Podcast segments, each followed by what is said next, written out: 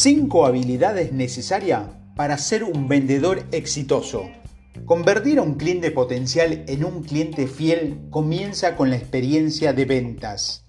Son los vendedores los que marcan la pauta y para que la primera impresión cuente, deben aprender a trabajar de manera eficiente y comunicarse de manera efectiva los vendedores exitosos saben que tienen que perfeccionar habilidades específicas para brindar una experiencia digna de los fanáticos.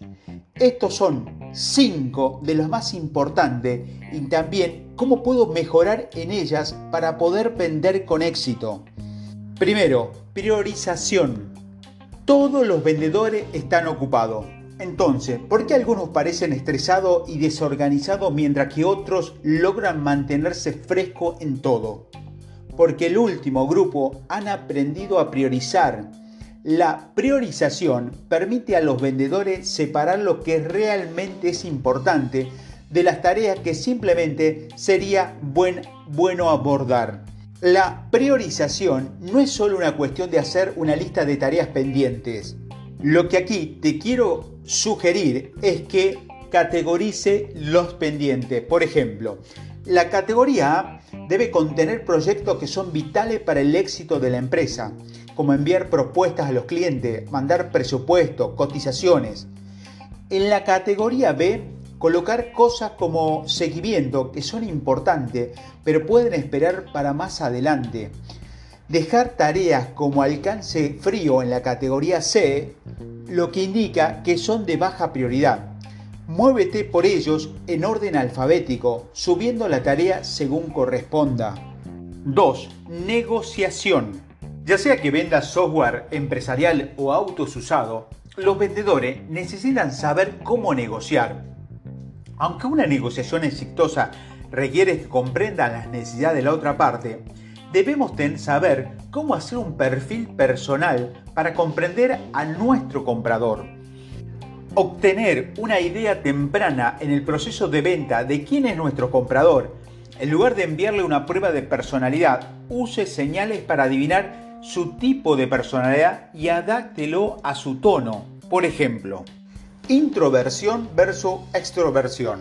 Los introvertidos piensan antes de responder a las preguntas mientras que los extrovertidos tienden a responder de inmediato. Pregunte periódicamente a los introvertidos durante la presentación si tiene alguna pregunta. Esperar que los extrovertidos le pregunten libremente. Intuición frente a detección. Si se centra en el aquí y ahora, probablemente prefiere sentir la intuición, lo que hace que las personas se concentren en el futuro. Dedique tiempo adicional a la perspectiva de detención que comprende su desafío, mientras brinda la perspectiva intuitiva una rica visión de la solución. Pensamiento versus sentimiento. Las personas que se inclinan hacia el sentimiento consideran como que se verán afectando, afectados a los demás, mientras que los pensadores tienden a ser más objetivos. Esperan que los pensadores se concentren en factores difíciles como el precio, los prospectos que prefieren sentir pueden estar más preocupados por cosas como los planes de implementación. Percibir versus juzgar. Los tipos de percepción tienen que ver con la experiencia, mientras que los tipos de evaluación están más preocupados por el resultado final. Sea paciente con los, perceptores que pueden requerir más tiempo o puntos de contacto para cerrar la venta. Corte, corte al grano con los jueces. Tercero, capacidad de respuesta. Empresas enteras suben y bajan en función de la experiencia de sus clientes. Los vendedores deben ser receptivos no solo en términos de tiempo, sino también emocionalmente. Factores como la velocidad de respuesta, la flexibilidad en los canales de comunicación, la empatía y la posibilidad de hacer que los prospectos quieran trabajar con el vendedor y por extensión con la compañía que representan. Aquí lo que debemos hacer es, por ejemplo, incrustar enlaces con materiales que permitan a los clientes potenciales comunicarse por teléfono, enviar un correo electrónico o solicitar una reunión cuando estén listos. Reemplazar las puertas de contenido en el sitio, en el sitio web con botones de clic para chatear. Mantenga las ventas y la línea de servicio al cliente separados para que los clientes potenciales no tengan que solicitar una transferencia, esperar y volver a, a explicarle para poder comprar. Cuarto, escritura. Los vendedores no necesitan ser los próximos grandes escritores de libros, pero sí necesitan ser competentes y cálidos con su comunicación escrita. Los prospectos no confiarán en alguien que no pueda encadenar una oración para comprender las necesidades de la parte interesada. Incluso los errores ortográficos de correo electrónico pueden crear una percepción de descuido a diferencia de algunas de las habilidades de esta lista, las habilidades de escritura se desarrollan principalmente a través de la práctica individual.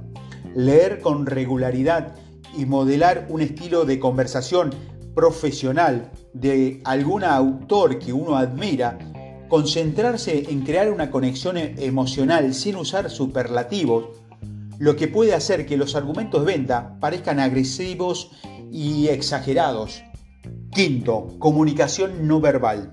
El lenguaje corporal es una gran parte del mensaje transmitido durante una conversación de venta. La forma en que un vendedor se sostiene puede comunicar ansiedad y confusión o puede mostrar confianza y facilidad. Incluso desde el otro lado de una habitación, los prospectos se dan cuenta de estas señales. Aprende a controlar las señales que envían, puede darle un aire de autoridad y confianza abre su cofre y póngase de pie. Camina mientras hablas, mantenga una sonrisa en su rostro, incluso cuando las cosas se pongan tensa. Varíe su gesto, pero manténgase pequeño. Los clientes super fan no solo entran en los canales de ventas, se cultivan. Comenzarán con la primera interacción con su empresa. Domine estas habilidades para brindarle a los prospectos una gran experiencia y los reflejarán como clientes leales.